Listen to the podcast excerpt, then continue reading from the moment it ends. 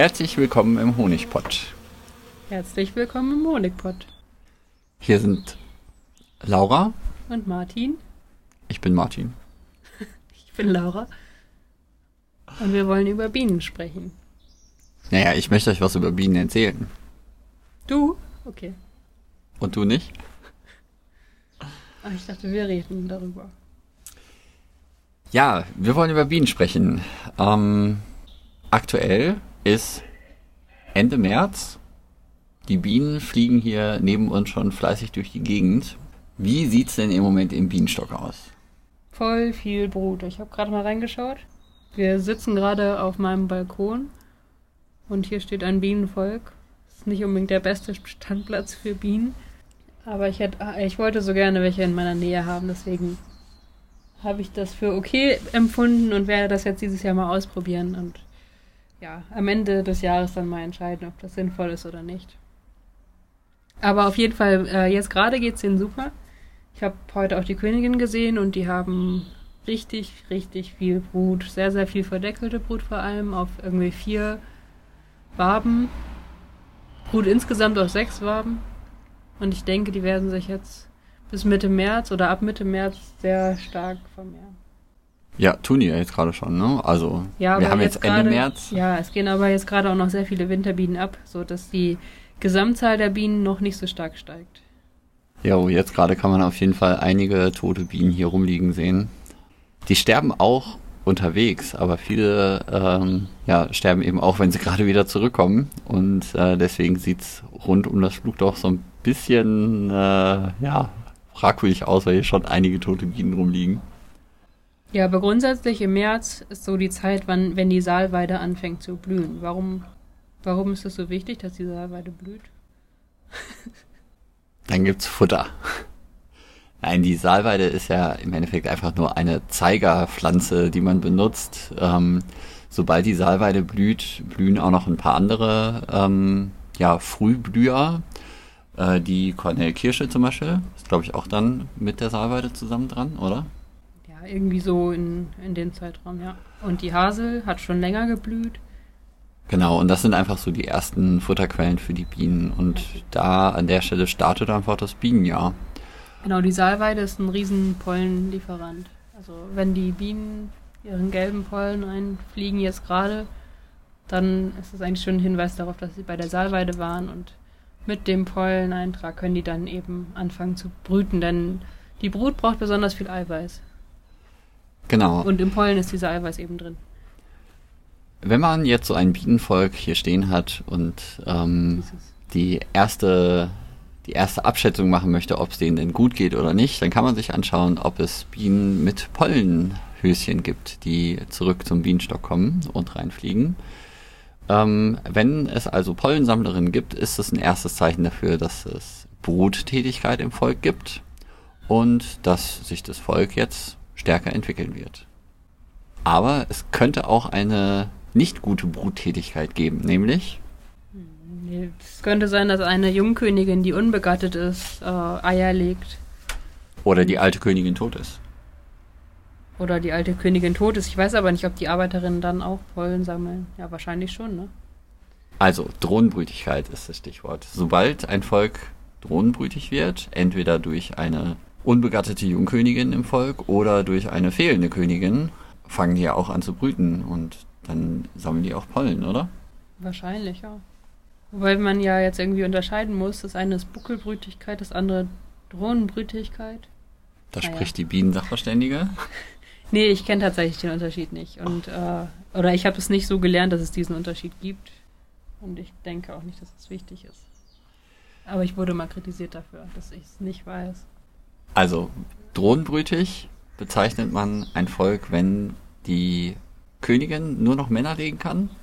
Oder genau umgekehrt? Ich weiß es nicht. Ach so, okay. Also ich, ähm, wenn eine Königin Drohnen, also nur Drohneneier legt, dann nenne ich das Jungfernbrütig. Wobei das ist eigentlich auch nicht ganz richtig. Also es kann halt sein, dass eine Königin nicht befruchtet wird, also nicht begattet wird und die würde dann eben Eier legen und da kommen nur Drohnen raus. Aber es kann auch passieren, dass eine sehr alte Königin nicht mehr genug Sperma in ihrer Samenblase, Spermathek. in der Spermathek hat und dann anfängt Drohnen zu legen. Das wäre dann ja nicht mehr jungfernbrütig.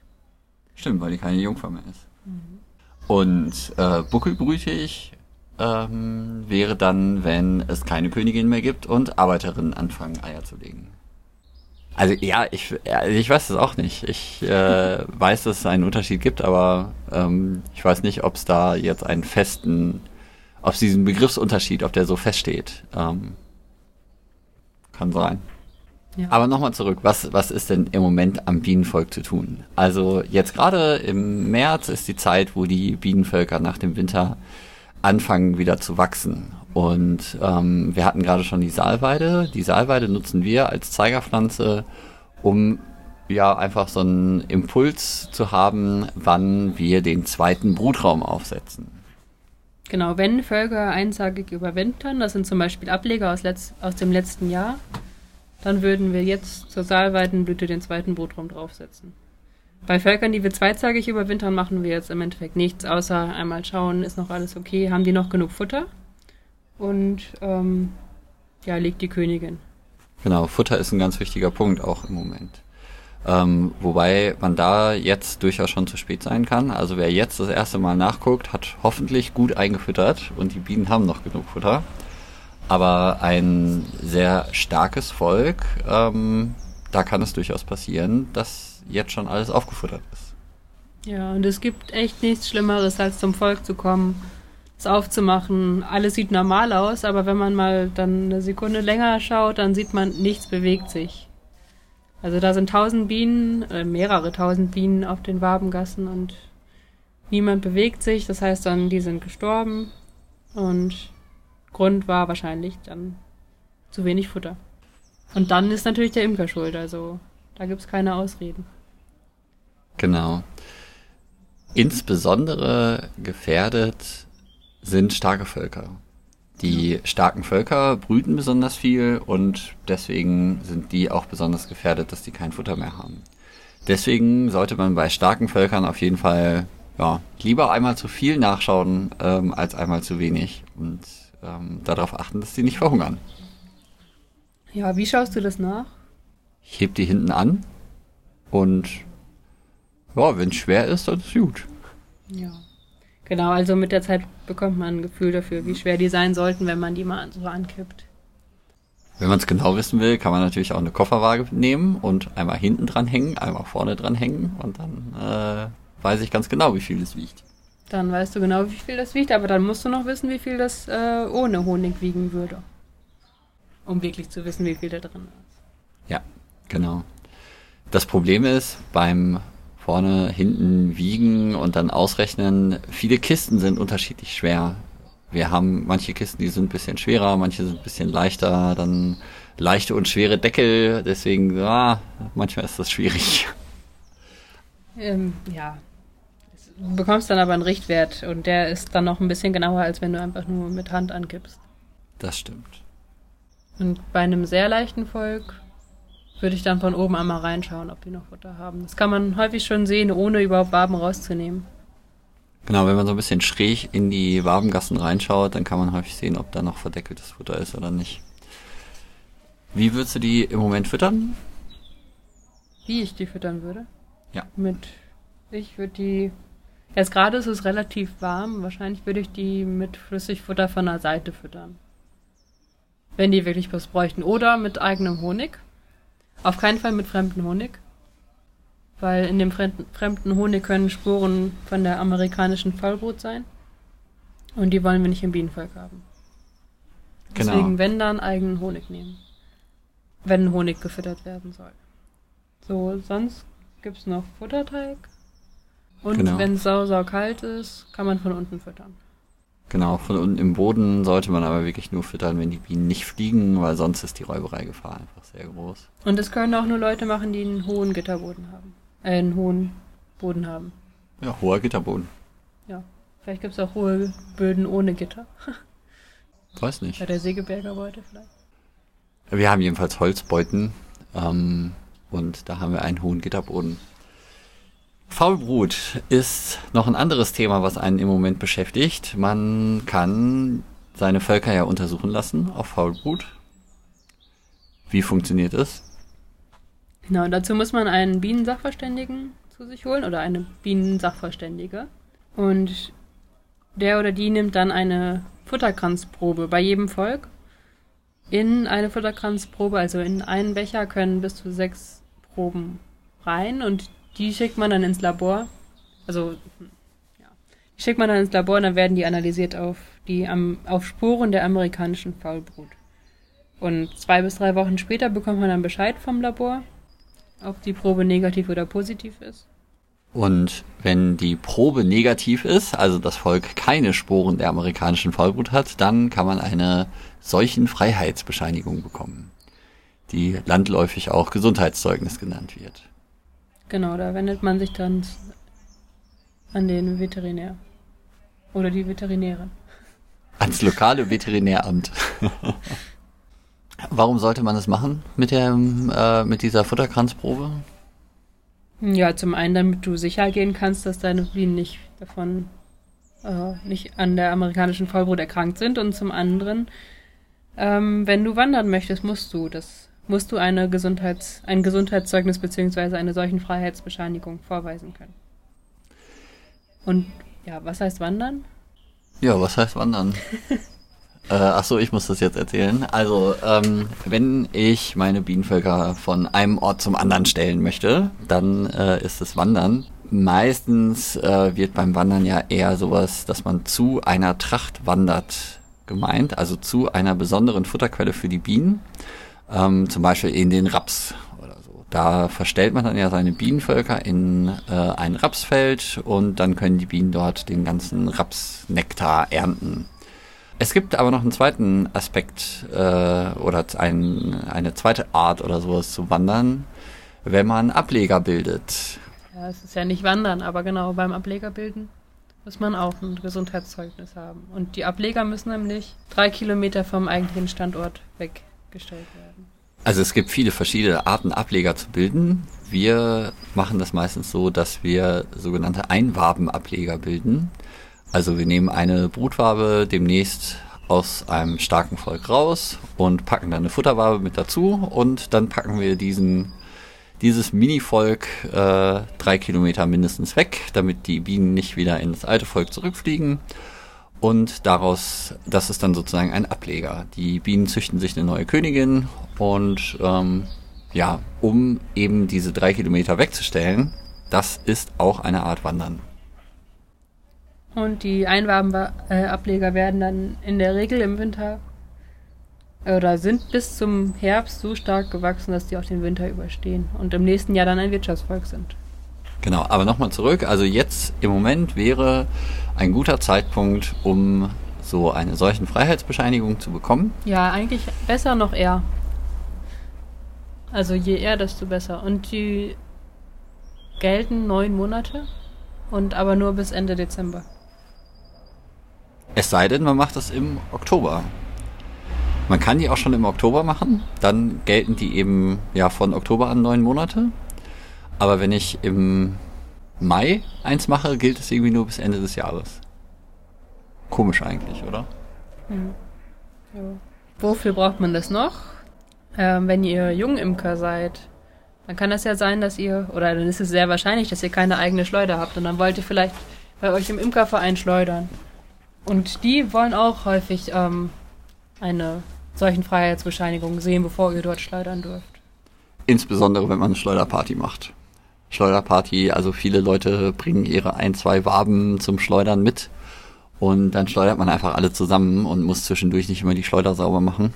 Und ja, dafür wird auch häufig ein Gesundheitszeugnis dann verlangt. Was ja aber auch nicht verkehrt ist. Genau. So, also im Moment bei den Bienen ist wichtig Futterkontrolle. Wir haben vor kurzem den zweiten Brutraum aufgesetzt, weil die Saalweide blüht und die Bienenvölker anfangen zu wachsen. Was haben wir noch gemacht? Ähm, wir hatten tatsächlich zwei Völker dabei, die eine nicht legende Jungkönigin hatten. Die haben irgendwie sehr entweder sehr früh in diesem Jahr oder sehr spät im letzten Jahr nachgezogen und die Königin wurden nicht begattet. Und ja, die haben wir rausgenommen und dann mit einem ähm, etwas schwächeren Volk vereinigt. Also die Königin haben wir rausgenommen und das Volk dann mit einem schwächeren Volk vereinigt. Kannst du mehr erzählen, wie wir das vereinigt haben? Wir haben die Königin, die nicht legende Königin gesucht und das andere Volk, also das eine Volk auf das andere einfach aufgestellt, als es etwas kalt war. Also Kiste 1 auf Kiste 2. Mhm.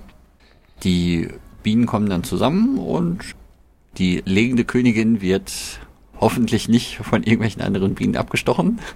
Ja. Am besten funktioniert sowas im Winter oder wenn es wirklich sehr kalt ist, dann akzeptieren die sich relativ schnell gegenseitig. Äh, wenn es zu warm ist, sollte man eigentlich keine Völker vereinigen oder wenn die Völker zu stark sind, denn dann kommt es zu Kämpfen.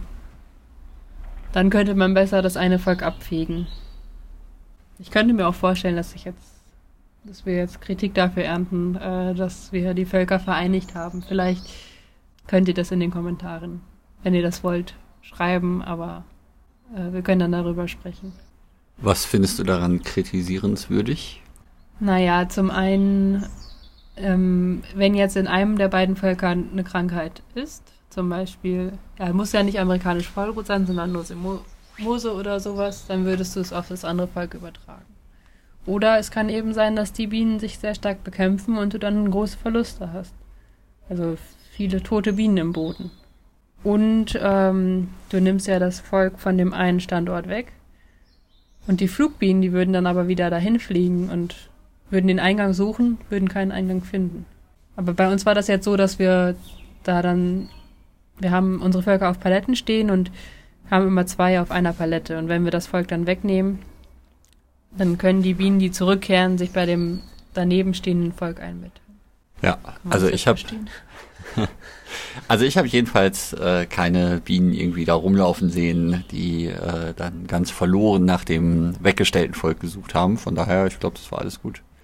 Und ähm, ich habe auch schon reingeschaut in die Vereinigten Völker und ähm, sieht sehr gut aus. Also die Bienen scheinen sich da sehr gut zu verstehen und äh, es gibt jetzt ein sehr großes Brutnest, ganz, ganz viele frisch gelegte Eier und ähm, sieht sehr gut aus. Die sind machen einen sehr fitten Eindruck. Sehr gut. Wir waren gerade noch dabei, wie kann ich denn feststellen, ob das Volk gesund ist oder nicht. Ich hatte ja schon die Pollensammlerinnen und ähm, jetzt könnte man das Bienenvolk auch mal aufmachen und reingucken. Und wenn ich da reingucke, was sollte ich dann sehen? Naja. Ein Brutnest, oder? Ja, ein Brutnest, Futter, Pollen. Verdeckelte Bienen, Brut. Fröhliche Bienen, wenig Kot, was macht man, wenn man mal so eine verschimmelte Wabe oder sowas da drin findet, weil die, ja, das Volk vielleicht doch nicht so groß war und irgendwie unten rechts noch so eine verschimmelte Wabe drin ist? Hm, ich würde die rausnehmen und einschmelzen. Ja, bin ich auch für. Wobei, wenn die Bienen auf einem offenen Gitterboden stehen und das Volk relativ stark ist, dann passiert sowas eigentlich nicht. Das stimmt. Wenn mal ein bisschen Schimmel auf einer auf einem Rähmchen ist oder so, das kriegen die Bienen auch hin. Also die räumen das dann auf. Was haben wir noch? Wenn die Königin da ist, ist das natürlich auch ein gutes Zeichen. Ja, aber es, also genau. Königin sollte da sein, aber wenn wir Eier oder Brot sehen, dann reicht das eigentlich auch als Indiz, dass die Königin da ist. genau. Ja, so sieht es im Moment im Bienenvolk aus. Wie sehen eure Völker aus? Schreibt es gerne in die Kommentare. Ich habe jetzt noch einen anderen Punkt, ähm, nämlich das unnütze Teil aus dem Imkereibedarf. Jetzt gerade ist ja auch die Zeit, wo man Bienenvölker sich ja, äh, wo man Bienenvölker kaufen kann und wo man vielleicht mit der Imkerei anfängt und sich eine neue Beute kauf, kauft, kauft. Wie heißt es? kauft.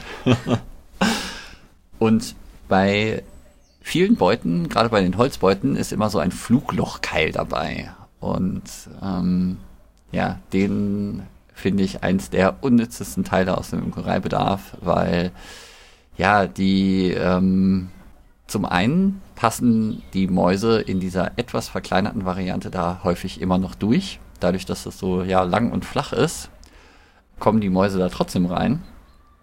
Und das andere Problem ist, wenn der erstmal da drin ist, und im Winter es ein bisschen feuchter ist, dehnt er sich aus und dann sitzt er da bombenfest drin und man hat keine Chance, das Ding rauszukriegen. Deswegen diesen Fluglochkeil, das ist für mich eins der unnützen Sachen aus dem Imkereibedarf. Und ja, willst du da auch noch was zu sagen? Nicht wirklich. Kann man als Brennholz benutzen? Oh, ganz schön teures Brennholz. Naja, die gibt's ja dazu. Das stimmt. Wobei ich habe äh, jetzt, als ich im Winter Wachs geschmolzen habe, habe ich eine Verwendung dafür gefunden, nämlich zum äh, Wachs umrühren. Sehr gut. Also vielleicht doch nicht so unnütz. Okidoki. Ja, wir probieren das mal weiter mit dem Honigpodcast. Haha. Danke fürs Zuhören.